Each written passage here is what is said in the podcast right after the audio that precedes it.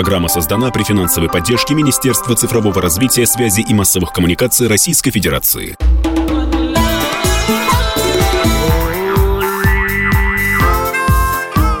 Национальный вопрос.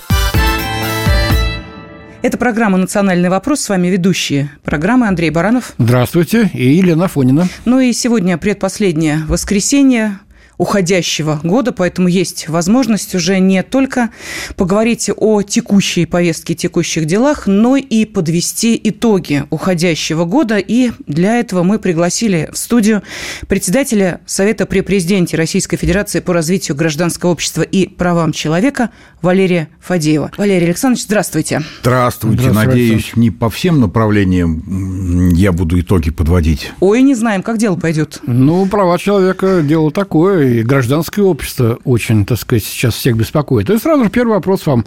Э, Валерий Александрович, одной из задач возглавляемого вами Совета является развитие этого самого гражданского общества в нашей стране. Что это значит в нынешних условиях? Оно что, у нас недостаточно развито до сих пор? последние почти два года и без нас активно развивается. Я имею в виду огромную помощь, которую оказывают миллионы людей, бойцам на фронте, их родственникам, раненым, госпиталям и так далее, и так далее. И оказалось, что общество наше зрелое, никто их ведь не побуждает, ни в какие организации не загоняет, а люди помогают, и примеров же очень много. Есть и организации, Народный фронт, например, который гигантскую работу проводит, измеряемую, не знаю, миллиардами рублей, десятками миллиардов рублей. А есть люди, которые какие-то свечи отливают. Для... Бабушки носки вяжут, носки еще вяжут, там сети вяжут маскировочные, деньги собирают. Есть удивительные примеры. И коллега по совету, ну, известный журналист Марина Ахмедова, рассказывала, она познакомилась, женщина плачет. Что случилось? Погиб брат на фронте. И что дальше произошло? Отец ее, ну и отец этого молодого человека погибшего, машину продал и деньги, вырученные от продажи машины, направил на помощь бойцам. А братья этого погибшего на фронт пошли, добровольцами записались. Вот что? Вот это гражданское общество, понимаете? И вот то, что мы обсуждали еще в нулевые годы, позднее, это все имеет значение, все важно, и благотворительность, и защита природы, и защита животных, все это имеет, безусловно, огромное значение. Но то, что мы наблюдаем последние полтора года с лишним, это это совсем другого уровня зрелость того, что мы называем гражданское общество. Зрелость, говорите, Валерий Александрович. А вот часть гражданского общества, недавно совсем, вечеринка была у Ивлеевой голая. Собчак явилась, Ксения, значит, в прозрачном платье, так сказать, в одних стрингах, которые под ней виднелись. Еще другие Филипп вообще Киркоров, были без всего. Лолита Милявская. То есть, собственно, те, Это кого ж... в новогоднюю ночь нам Да, представят... нам покажут, покажут на голубых и других, так сказать, знаете, разноцветных вот... огоньках. Это ведь тоже сейчас гражданское общество. Они что, живут по каким-то своим другим законам? виде покажут вот Нет, ну их, видимо, а, мы Нет. не знаем, кстати. Мы понятия не имеем, в каком виде они записывались для того, чтобы их в новогоднюю ночь увидели, в том числе, что-то мне подсказывает, и те, кто э, в Донецке, в Луганске. Посмотрите, надо какая сказать, часть перевесит. Надо сказать этим людям, что это дикость, что ну, надо бы все-таки немного прийти в себя. Вы о, о чем мы сейчас разговариваем? А вот мы и хотим понять. Вы говорите о том самом гражданском обществе. Абсолютно правильные слова. Действительно, вы совершенно правы. Но тогда, если это гражданское общество, то те, о ком мы сейчас спрашиваем, это кто? Ну, вы же осуждаете эту вечеринку. Я не осуждаю, я просто спрашиваю ваше мнение. Я осуждаю, и вы осуждаете на самом деле. Ну, вы, мы сейчас воз, находимся возможно... на одной из ведущих радиостанций России, Спасибо. на «Комсомольской правде». Слушают вас огромное количество людей. И другие тоже так же выскажутся по поводу стрингов перед Новым годом, когда война идет серьезная также выскажутся. Вот это и есть гражданское общество. Не надо позорить ни себя, ни нас, ни страну. Ну а если, несмотря на это противодействие, э, людям продолжают демонстрировать тех, кого они не хотят видеть, каким образом можно на это повлиять, по вашему мнению, исходя из тех законов или тех инициатив, которые разработаны, приняты, вступили в действие или только разрабатываются? Что-то в этом направлении происходит? Иногда происходит по доброй воле, иногда по указке. Ну вот недавно известная история про писателей Быкова и Акунина. Иноагентов. Террориста да, и же, экстремиста да. Акунина и иноагента... Не террориста, а пособника терроризму. Там такая статья. Да, не да, пособничество, а, ну, угу. напомните, но он сам не террорист, просто тоже важно отметить. Значит, стояли книги, все все про них понимали, пока Вован и Лексус не сделали это э, замечательной беседой. На мой взгляд, здесь сами издатели, сами торговцы, владельцы книжных магазинов, ну, сами должны были бы принять решение. В конце концов, не такие большие деньги для крупных издательств, а не такие большие деньги даже Акунин приносит. Даже Акунин. Это, тем более, Быков. Это небольшие тиражи. Сами должны были бы сообразить. Хотя требуются тычки. И вот этот разрыв, вы же об этом говорите. Вот эти владельцы торговых сетей, магазинов, издатели, богатые люди. И вот те, кто свечи отливает, окопные, понимаете, бедные люди.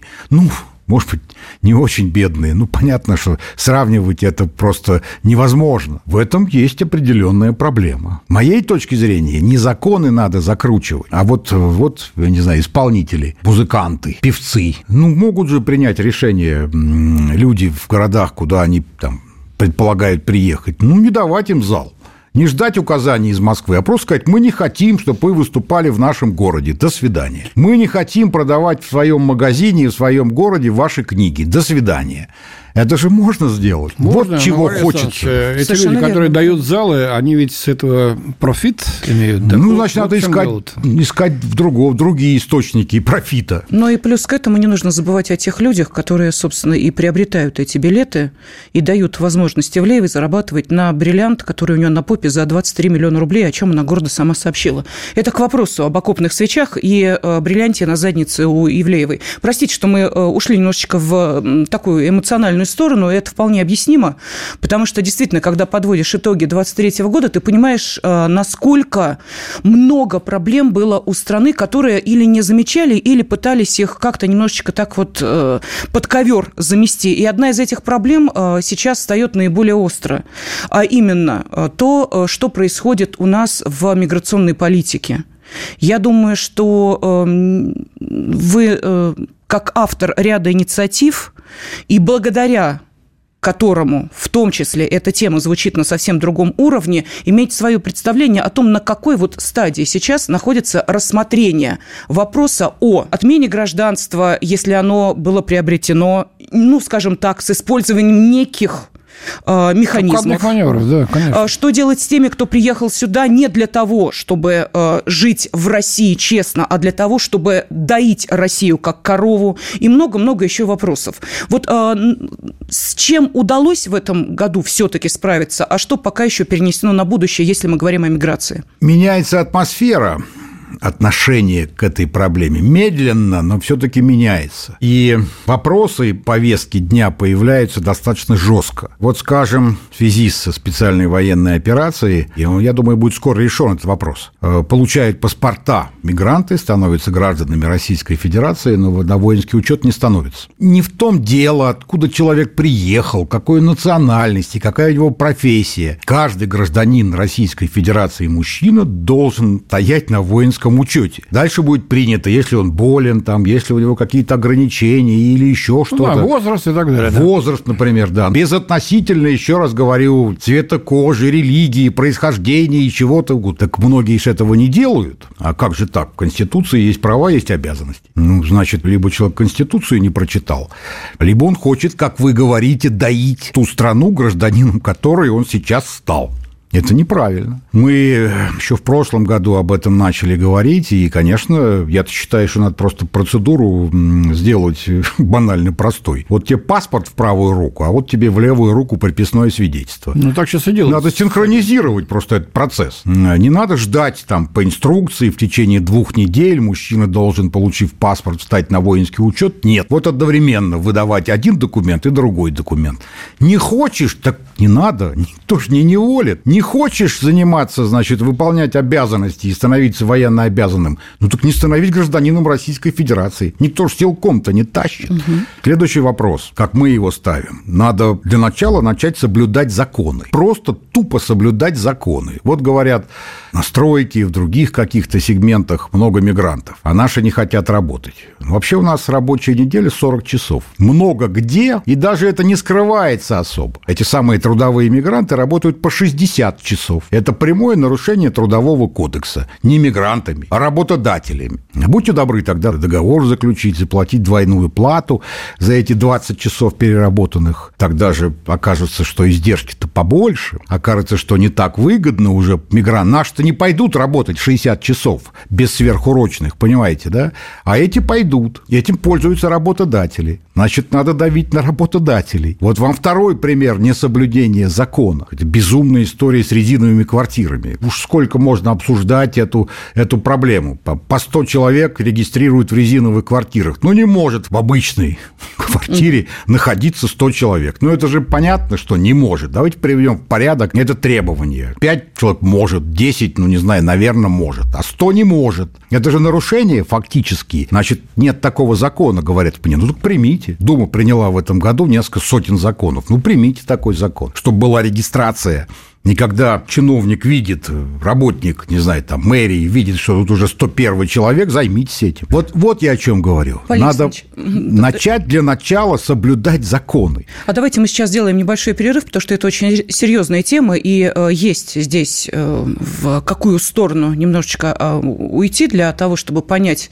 реальное положение дел в миграционной сфере. Мы напомним, что с нами в эфире председатель Совета при президенте Российской Федерации по развитию гражданского общества и права правам человека Валерий Фадеев, ну а также ведущие программы Андрей Баранов и, и Елена Афонина.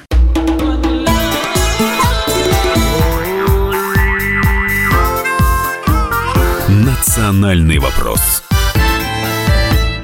Это программа «Национальный вопрос», и с вами ее ведущий Андрей Баранов. Ирина Афонина. Мы продолжаем наш разговор с председателем Совета при президенте Российской Федерации по развитию гражданского общества и правам человека Валерием Фадеевым. Валерий Александрович, буквально вот несколько минут назад мы с вами затронули тему, которая всегда вызывает, эм, ну, такие, знаете, такую полярную реакцию. А, с одной трибуны нас э, уверяют, что без мигрантов экономика вообще не справится, Россия пропадет. Мы слышим о том, что нужно завозить миллионы человек. Как контролировать, непонятно, но завозить надо. А, вторые говорят о том, что нужно завинчивать окончательно все, закручивать все гайки, и чем жестче, тем лучше. Россия справится, мы сможем, у нас все для этого есть и так далее. Ну, понятно, что где-то посередине находится та самая истина, которую мы сейчас э, пытаемся в том числе и найти с вашей помощью. И вы заговорили о резиновых квартирах, а мне хочется еще э, напомнить, что буквально не так давно э, сразу несколько очень серьезных дел было заведено на сотрудников правоохранительных органов, причем весьма солидного уровня, один из которых, вот эта цифра, я думаю, всех шокировала – зарегистрировал нелегально и дал гражданство, ну, с его помощью получили 100 тысяч мигрантов. 100 тысяч. То есть э, это... Ну, это обратная сторона резиновых медалей в резиновых квартирах. То же самое. Когда э, незаконное обогащение, вот оно здесь у тебя лежит. Просто хочешь сказать, эти вот люди, они, они, такие э, меры. Они живут в другой стране?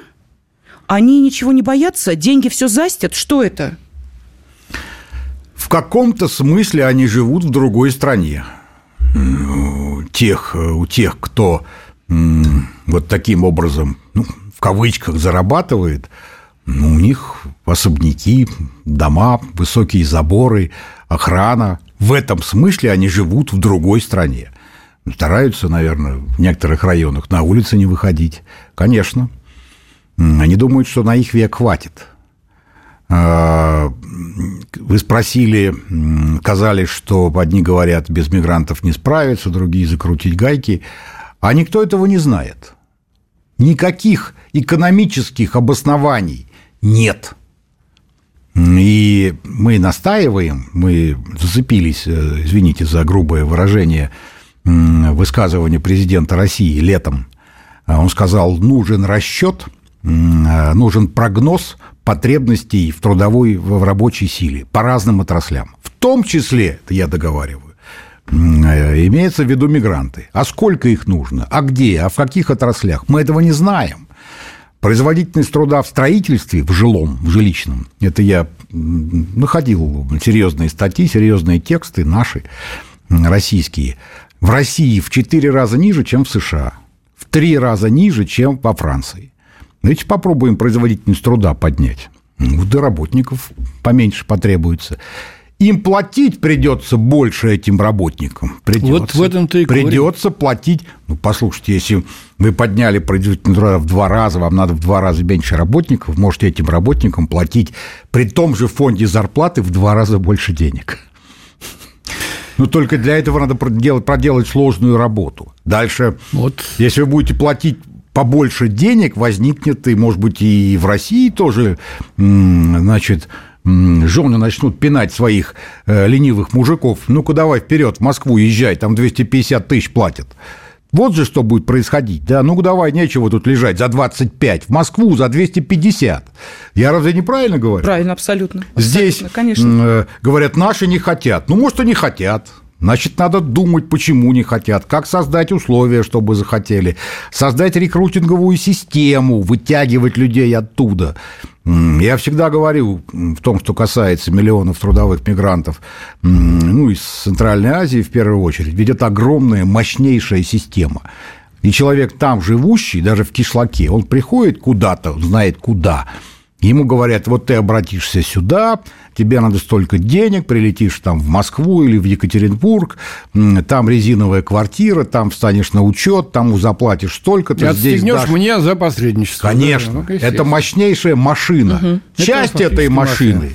те люди, о которых вы сказали, наши, российские, которые крышуют эту огромную машину, что там регистрируют, угу, дают угу. гражданство огромному количеству людей, без них система бы не работала. Конечно. И это оборотная сторона. Мы обвиняем, значит, там, ну, народ, как бы, общество недовольно потоком мигрантов, а своими мы довольны или нет? Теми, которые помогают организации вот этого огромного потока. И ведь чем больше мигрантов, тем больше эти люди зарабатывают на потоке мигрантов. Вот же в чем проблема. Да. Вот же в чем проблема. Русский язык, экзамены, несколько... Сдать экзамен по русскому языку в провинции 1020 стоит. Не надо знать русский язык, надо иметь 20 ну, тысяч рублей. заплатить взятку, конечно. 20 тысяч рублей. Там все организуют, все сделают, дадут документ. 20, а, а их несколько миллионов. Умножьте 20 тысяч рублей на несколько так миллионов, вы, поможете, платят, да. вы получите десятки миллиардов рублей только на русском языке. Угу. Борис Александрович, завершая тему о мигрантах, я хочу задать вам прямой и острый вопрос, рассчитываю на такой же прямой ответ. Как вы относитесь к предложениям депортировать э, тех э, мигрантов, которые нарушили здесь э, наше законодательство, и лишать гражданства тех, кто успел его получить, но тоже засветился на нарушение закона? Да или нет? Нет. Здесь нет Почему? однозначного ответа. Ну, что значит нарушил закон?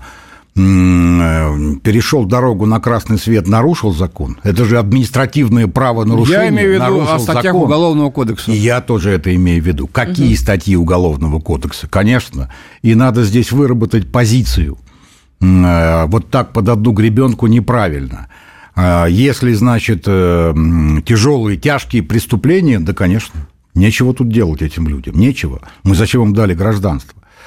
В принципе, да, но еще раз, надо здесь очень аккуратно, потому что разные бывают, и мы все тоже можем нарушить так или иначе закон. Вот в обществе другие настроения пока, но посмотрим. Да, тем более, что сейчас, вот я думаю, что многих это сильно удивило, когда на усмотрение судьям отдали возможность э, решать депортация или штраф, то есть, проще говоря, заменять депортацию штрафом.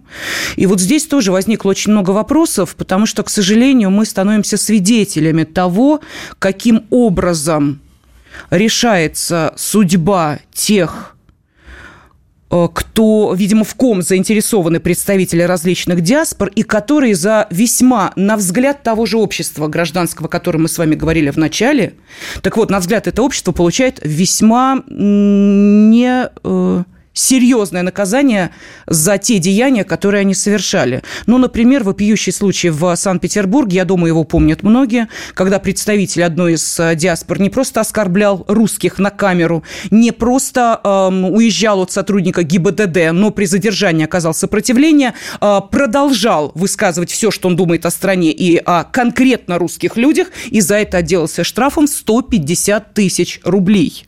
То есть нарушив сразу несколько, по крайней мере, административных статей, а если речь идет о сопротивлении э, сотрудникам правоохранительных органов, то уж, простите меня, это и уголовное, если я не ошибаюсь, статья. Вот можно ли, по вашему мнению, отдавать такие решения исключительно на откуп судьям? Комсомольская правда известна своими расследованиями. Да. Попросите коллег расследовать это дело. Мы делаем это. Расследуйте, и я готов к этому подключиться. Ведь там что часто происходит? Так называемые диаспоры, их руководители так называемых диаспор включаются в это дело. А это что такое? Это партия политическая, даже не общественная организация. Почему диаспора оказывается политическим субъектом? И сплошь и рядом мы видим сообщение, что он там, руководитель регионов, вступает в переговоры с руководством диаспор. Это они с кем вступили в переговоры? Это что за субъект права диаспоры? Это надо очень серьезно об этом поговорить. Нет такого субъекта права в российском законодательстве. Национальная диаспора. Интересное мнение. Интересное мнение, реально, я впервые слышу э, вот такое предложение. Субъекта нет, а диаспоры есть. И голос их звучит очень и очень громко. Это еще одна проблема? Или это, ну вот, э, как нам предлагают, давайте работать с тем, что есть? Ну, давайте работать с тем, что есть. Но в данном случае в случае, вот, о котором вы рассказываете, ну, наверное, надо попробовать довести это дело до конца. И там другие статьи. Человек оскорблял там, по национальному признаку, если он сопротивлялся полиции. Ну, наверное, другие статьи, серьезные уголовные статьи. И, понимаете, когда э, я сейчас никого не защищаю, но у нас много примеров, когда за подобные деяния дают сроки реальные, э, безотносительно национальностей. Э, и давайте посмотрим, а здесь что произошло. Почему человек не привлечен реально к ответственности, а получил относительно небольшой штраф? Ну, э, давайте э, сейчас... Я еще раз говорю, я готов к этому подключиться. Давайте вникнем в это. Давайте, Хорошо, давайте. с удовольствием продолжим да. эту работу. Сейчас мы уходим на небольшой перерыв, ведь как быстро время у нас бежит. Напомним, что в студии с нами председатель Совета при президенте Российской Федерации по развитию гражданского общества и правам человека Валерий Фадеев, ну а также ведущий Андрей Баранов. И Елена Фонина. Буквально через несколько минут новости середины часа, и мы продолжаем.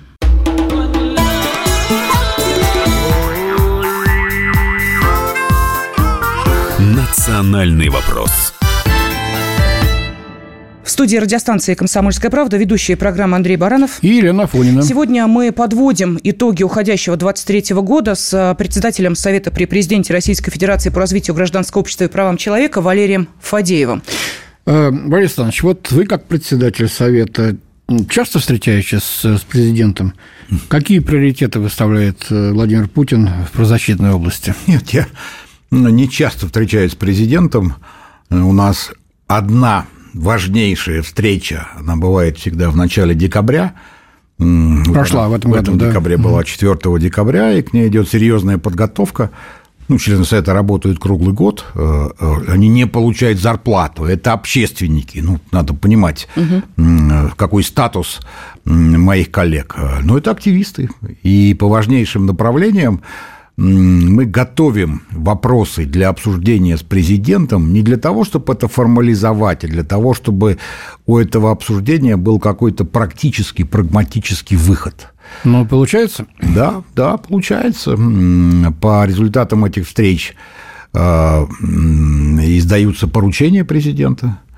Э, по этим поручениям ведется работа да, я хочу сказать, что еще я обсуждаю с министерствами и ведомствами даже до встречи. Я иногда, иногда не всегда говорю, я вот хочу поставить такой вопрос, а они знают об этом. Ну, не знаю, проблема образования мы обсуждаем, с ФСИНом постоянная работа ведется и так далее, и так далее. Значит, по миграции постоянная работа. И мы заранее пытаемся понять, вот из этого практика какая-то, прагматика получится или нет. А по миграции, вот мы с вами сколько обсуждаем, конечно, это одна из наших главных тем. В этом году, как обычно, одна из тем была это проблема СИЗО, колоний, заключенных. А, вопросы-то острые остаются, и гуманистический подход, в том числе Ева Меркачева докладывала, тронула президента значит, идеи как-то более гуманно отнестись к женщинам, которые сидят не за тяжкие преступления с детьми. Дети-то зачем? Жизнь себе, детям зачем мы жизнь ломаем? Может, их надо выпустить, амнистировать? Вот это уже в работе, вот такие вопросы. По э, образованию, по школьному, а, здесь мы сейчас будем создавать рабочую группу я надеюсь, что это была инициатива Министерства просвещения, создавать рабочую группу по тем вопросам, которые были затронуты на встрече с президентом. А это ни для кого не секрет. Учителя перегружены, бюрократическое давление, работают на две ставки, пишут кучу бумаг.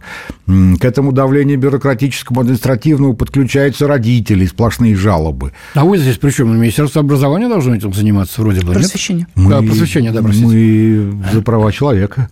Ну, да, Послушайте, образование, право на образование – одно из главных прав человека.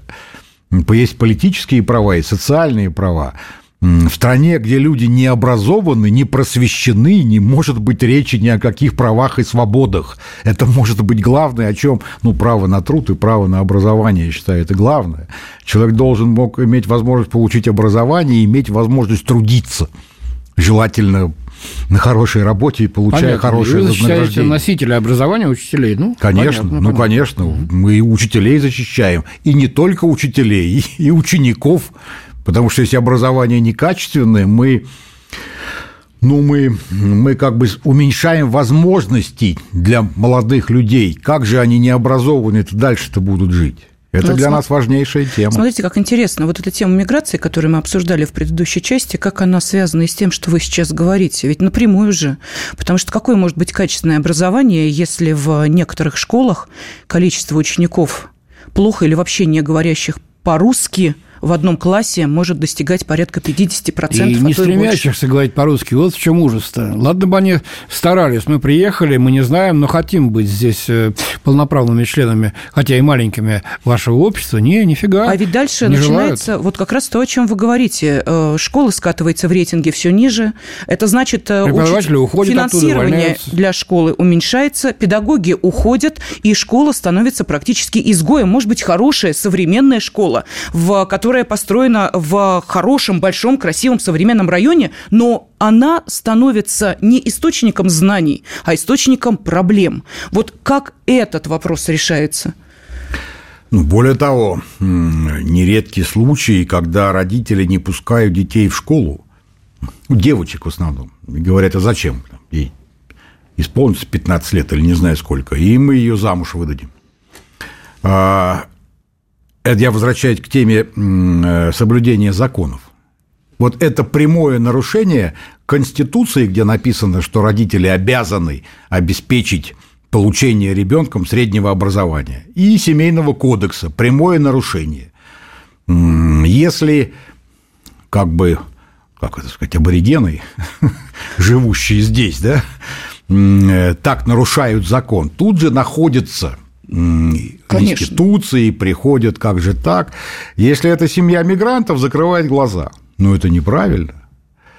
Это первое. Второе. Да, кстати, когда не учат русскому языку, это ведь тоже невыполнение обязанностей, по, о которой я сказал, родители обязаны обеспечить получение образования. Значит, что касается э, школ, где много детей, не знающих русский язык, наша позиция давно одна и та же. Нельзя принимать в школу ребенка, который не говорит на русском языке. А не что понимает русского Он приехал языка. сюда с своими Учить родителями. его русскому языку. Кто это будет делать? Значит, надо создавать специальные центры, специальные. Ух ты. Как, где а нужны учат... деньги, кадры. Еще раз. Еще. Если мы хотим, угу. если мы считаем нужным, и общество с этим соглашается, приглашать сюда миллионы мигрантов, то мы должны обучить их детей. Если, слышите меня, да, Если общество скажет нет, это другой вопрос. Но пока мы с этим согласны. Значит, и мигранты приезжают. Знаете, я, бы, я бы жестче действовал. Не хочешь учить, э, вместе с родителями обратно. Вон, самолет, вокзал, э, что а угодно. И до свидос, ну, и до свидос. Ну, как, ну как? Приедут те, которые будут учить как так, как им скажут это делать. Вот и, и все. Зачастую не и никаких поблажек им. Полуграмотный все. папаша выучит ребенка русскому языку. Он Значит, сам так, пришел в школу, учись здесь и будь добр соблюдать все это э, традиции знаете, нашего ну, общества. Перестаньте. Не это... хочешь, до свидания. Ну, невозможно. Вот сразу. Ребенок придет в школу, он не может выучить сам русский язык. Не может. Вот если, если он не, вы знаете, через полгода вы не... абсолютно правы. И, э, к сожалению, вот такие примеры согласен. есть, когда в школах, вот только не э, смейтесь, не удивляйтесь, для того, чтобы общаться с родителями Картинки этих показывают. учеников, нет. Вот я точно знаю одну школу, где э, уборщица из э, Узбекистана и слесарь из Таджикистана общаются с родителями учеников, переводя им слова. Переводят, да. Ну, То вот, есть, например. Ну, да, вот. Например. Значит, еще раз, если мы считаем, что это уместно, я, моя позиция, надо учить детей русскому языку учить их в школе, где учителя перегружены, где и так работают по две ставки. Сейчас есть э, значит, приказ Министерства просвещения, который разрешает школам учить их русскому языку. Ну, вы хоть деньги предложите. Это первое. Второе. Некоторые дети вообще не знают совсем русского языка. Значит, надо их учить русскому как иностранному. И для этого надо, как вы рассказываете, брать носителей языка узбекского, таджикского или киргизского, чтобы они учили русскому. Это специальная задача, не такая простая задача. Ну, надо ее решить. А нельзя ли брать сюда мигрантов без семей? Приехал работать вот сюда, на эту стройку, а твои там в кишлаке, в ауле, я не знаю где. Это Посылаем деньги, вот там пусть остаются. Это а зачем вопрос. нам брать на себя социальную обязанность, э, обучать еще его э, а детей сейчас, и, и его жене так помогать мы сейчас рожать? говорим э, в первую очередь о тех мигрантах, которые уже получили российские паспорта. Я бы сейчас проредил. Мы уже им дали паспорта, они уже наши сограждане. А и вот... их дети не знают русского языка. Хорошо, тогда встречный вопрос. Скажите, пожалуйста, а вот э, если э, мы обнаружили, ну не мы, а, соответственно, структуры, которые выявляют такие преступления, обнаружили, что были некие мошеннические схемы и гражданство получили, ну вот собственно, те из 100 тысяч, э, за, которые, э, за которых получили хорошие деньги. Надо ли как вы считаете, э, тех, кто получил таким образом гражданство, его лишать? Думаю, что да. Ну, смотрите, там, я не знаю, в свое время было очень много купленных дипломов о высшем образовании. Да. Если выясняется, что диплом куплен, университет не выдавал этого диплома или институт, то человек лишается его.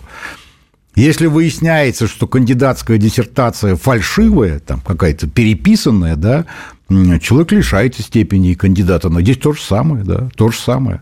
Обманул, значит, извини, отыгрывается назад. Это вполне возможно. Тем более, что несложно, наверное, найти этих людей. Но мы сейчас уходим на еще один перерыв. И э, напомним, что с нами сегодня в студии председатель Совета при президенте Российской Федерации по развитию гражданского общества и правам человека Валерий Фадеев. Продолжение через несколько минут. Оставайтесь с нами.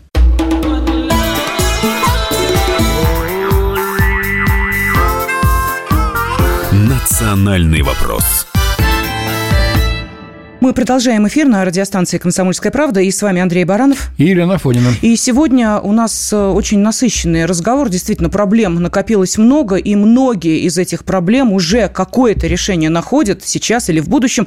И помогает нам разобраться в этих вопросах председатель Совета при президенте Российской Федерации по развитию гражданского общества и правам человека Валерий Фадеев. Валерий Александрович, не могу не спросить. Вот слишком много внимания мы уделили действительно вот проблеме мигрантов. Хочу почему об этом вас спросить. Не создается ощущение, что тем людям, которые из искренне хотят стать гражданами России, те, которые прекрасно говорят на русском языке и, как правило, имеют неплохое образование, кто-то на каком-то уровне ставит буквально э, забор, через который ну никак не удается ни перепрыгнуть, ни перелезть, ни перешагнуть. Я не думаю, что есть специально построенные препятствия. Мы говорили чуть раньше о том, что есть машина, ну, огромная организационная машина, которая обслуживает миллионы людей, в том числе и в части получения гражданства. Просто эти люди не хотят в эту машину влезать, не хотят платить, не хотят давать взятки. Я думаю, что в этом причина первую очередь. И у меня был знакомый, он работал давно, моим коллегой был главным редактором, сам из Донецка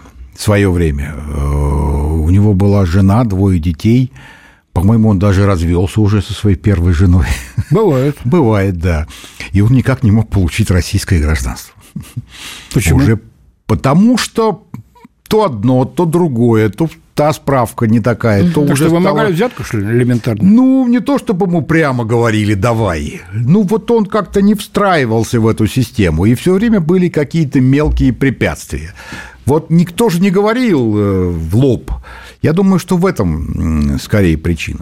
Ну, вы знаете, страшно, когда вот так в ручном режиме приходится решать э, судьбы тех людей, которых могли просто элементарно депортировать, причем в ту страну, где их ждало э, не просто уголовное преследование, а где судьба их была весьма и весьма печальна. И ведь такое было. Мы знаем, что до начала спецоперации сколько да, кстати, людей, которые защищали... Да, Украину, да, вернулись. Украинский паспорт. Вынужденно были. Вот, вы, вы понимаете, и ведь это не и одна история. в 2014 году попал в список врагов Украины. Да. Вот можете объяснить, а, почему сейчас эти вопросы так туго решаются, и почему, опять же, я делаю акцент именно на этом, практически в ручном режиме. Человек, который у себя на родине, неважно где это, Узбекистан, Таджикистан, везде практически одинаковые законы, и те люди, которые защищают наши русские территории, там считаются наемниками и подлежат суду. Их здесь выдают туда. Вот что это такое? Как, это, как эту проблему ну, решать? Хочу угу. сказать, что выдают не всегда. Угу. И, конечно, в ручном режиме. Да, вы правильно говорите. Но если в этих странах есть закон, запрещающий наемничество, это факт, это же правда. И надо в ручном режиме этих людей спасать только так, да. Пока так. Заставить эти суверенные страны поменять закон. Ведь как, это же наследие советского времени. В каком-то смысле это советские люди, даже если они молодые. И для них очень ценно то, что было, вот это братство, народное братство. Там тоже много разного негативного было, но тем не менее. И они хотят быть причастными вот к тому настоящему, подлинному, что сейчас происходит э, на территории теперь уж бывшей Украины. Я их понимаю. А законы за эти 30 с лишним лет уже другие. Они находятся, и возникает разрыв между историческим полем, пространством, нравственным пространством и правовым пространством. Да, этот разрыв есть. И мы его так вот шашкой-то не закроем. Надо с каждым работать и каждого деликатно вытаскивать из этой острой ситуации. Ну, крайне понятно. Вот Прибалтика сейчас выгоняют из Латвии, значит, тысячи людей, которые пожилых, в основном, не сдавших латвийский, латышский язык, ну, и других под сурдинку тоже. А здесь, говорит, ну, собственно, вас здесь не ждут. Ну, нет, Куда не ждут. вас здесь это самое нет, нет, размещать? Что абсолютное как? большинство этих людей имеет российское гражданство. Это угу. двойное гражданство. Это не так гражданство чтобы... есть, нет где жить. Совершенно верно. Гражданство может На что быть, существовать? А жить... Именно так, да. Эта тема в поле нашего зрения, и мы докладывали 4 декабря об этом президенту. И здесь мы будем искать решение. И, конечно, если людям негде жить и их вышвыривают из Латвии, конечно, надо находить Они там возможность. родились или, так сказать, с измольства росли, работали, есть... вложились в эту республику. Ну вот, не, не сложилось выучить язык. А сейчас в 80 лет бабушке сделать это сложно. Мы будем добиваться того, чтобы эта бабушка в 80 лет здесь была надлежащим образом принята, несомненно. Это в работе сейчас эта тема. Угу. Но и интересно, э, каково ваше отношение к тем, кто э, уехал после начала спецоперации за рубеж и не просто уехал. Ну, понятно, каждый человек имеет право э, жить там, где ему удобнее, проще, комфортнее, привычнее, неважно. Но и при этом эм, очень активно эм, поливает грязью Россию и, собственно, сейчас, вот насколько насколько мы знаем, рассматривается э, новый закон, закон о русофобии. Он будет в первую очередь, насколько я поняла, касаться именно тех, кто проживает э, за, теперь уже за рубежом России. Вот насколько этот закон будет рабочий и действенный, если касается он только тех, до кого, простите, наше правосудие и дотянуться, по большому счету, не сможет. И под вопрос. Те, кто уехал, не поливает грязь России, просто сбежал пересидеть.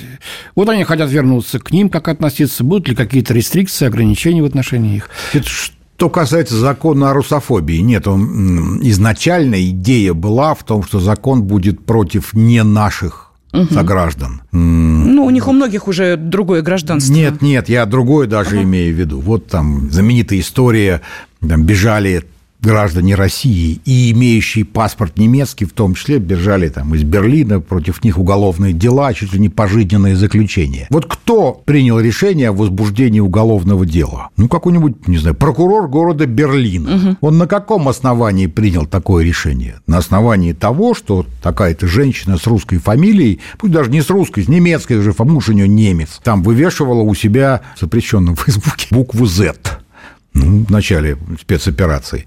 Вот против них вы говорите, да, руки-то короткие, как же мы этого условного прокурора Берлина привлечем к ответственности? Сегодня не привлечем, а завтра как все обернется, видно будет. Вот в чем была идея. И все-таки мы же победим, и отношения с Германией и Европой будут другими. И, надеюсь, будет возможность напомнить условному прокурору Берлина о том, что он сделал в свое время в 22 году. Вот о чем шла речь, понимаете? Значит, дальше наши граждане, ну, если они ничего не нарушили, ну, с какой стати мы должны их наказывать? Если они льют грязь, если они высказываются, у нас есть несколько статей, там, дискредитация вооруженных сил, там, фейковые статьи и так далее. Эти статьи работают. Зачем нам надо что-то еще придумывать? Вот мы сейчас увидели, как это сработало там, на Акунине. Это прекрасно сработало он внесен в соответствующий список. Не надо здесь лишнего ничего придумывать. А, и мы о чем мы говорили в первой части, в начале. Ну, граждане тоже как-то должны откликаться на то, что происходит. Откликаются. У нас огромный поток идет э, и откликов от читателей, от слушателей радиостанции «Комсомольская правда».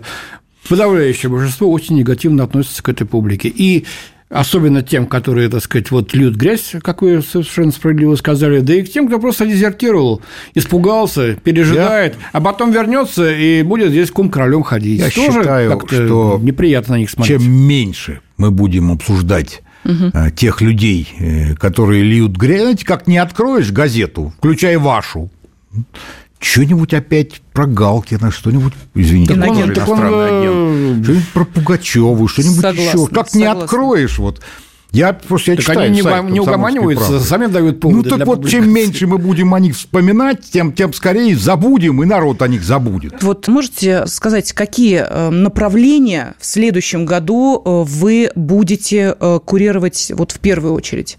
Вот для себя какие приоритеты вы ставите? Надо продолжать добиваться безусловного выполнения всех решений, которые приняты по специальной военной операции – по раненым, по госпиталям, по реабилитации, по поиску работы. Тут у нас есть кое-какой резерв. В этот раз мы с президентом обсуждали, и год назад обсуждали, безусловно. А образование, считаю, что это сегодня может быть ключевое направление деятельности общества и политической системы, если говорить о перспективах на десятилетия вперед. Это отдельная особая тема, но это важнейшая история. Мы будем заниматься темой миграции, безусловно. Мы будем заниматься э, здравоохранением, мы об этом не поговорили.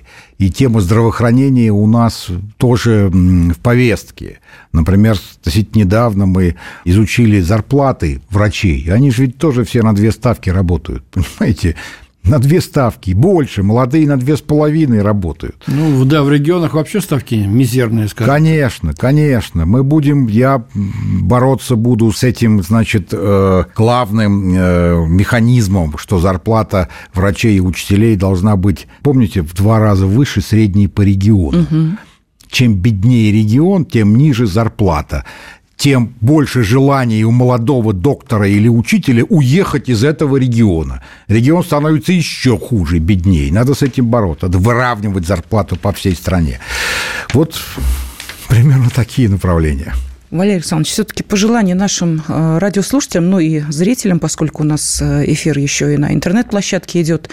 Вот э, мы понимаем, год действительно был очень серьезный, в какой-то степени поворотный, судьбоносный. Ну, как хотите называть, это пафосные слова, но тем не менее. Вот что можно пожелать тем людям, которые искренне любят Россию, переживают за судьбу нашей страны? Что тут делать? Победа нам нужна. Спасибо. Лучше не скажешь. Все все понимают, да. Поддерживаем. Победа нужна. Поддерживаем полностью. Ну и каждый на своем фронте будет делать все, что от него зависит. Поэтому вам, в первую очередь, желаем удачи. Действительно, ваше дело нужное, наше общее дело правое. Ну и значит, победа будет за нами. Спасибо. Спасибо. С нами в студии был представитель Совета при президенте Российской Федерации по развитию гражданского общества и правам человека Валерий Фадеев, ну а также ведущий программы Андрей Баранов и Елена Афонина. Спасибо. Национальный вопрос. Программа создана при финансовой поддержке Министерства цифрового развития, связи и массовых коммуникаций Российской Федерации.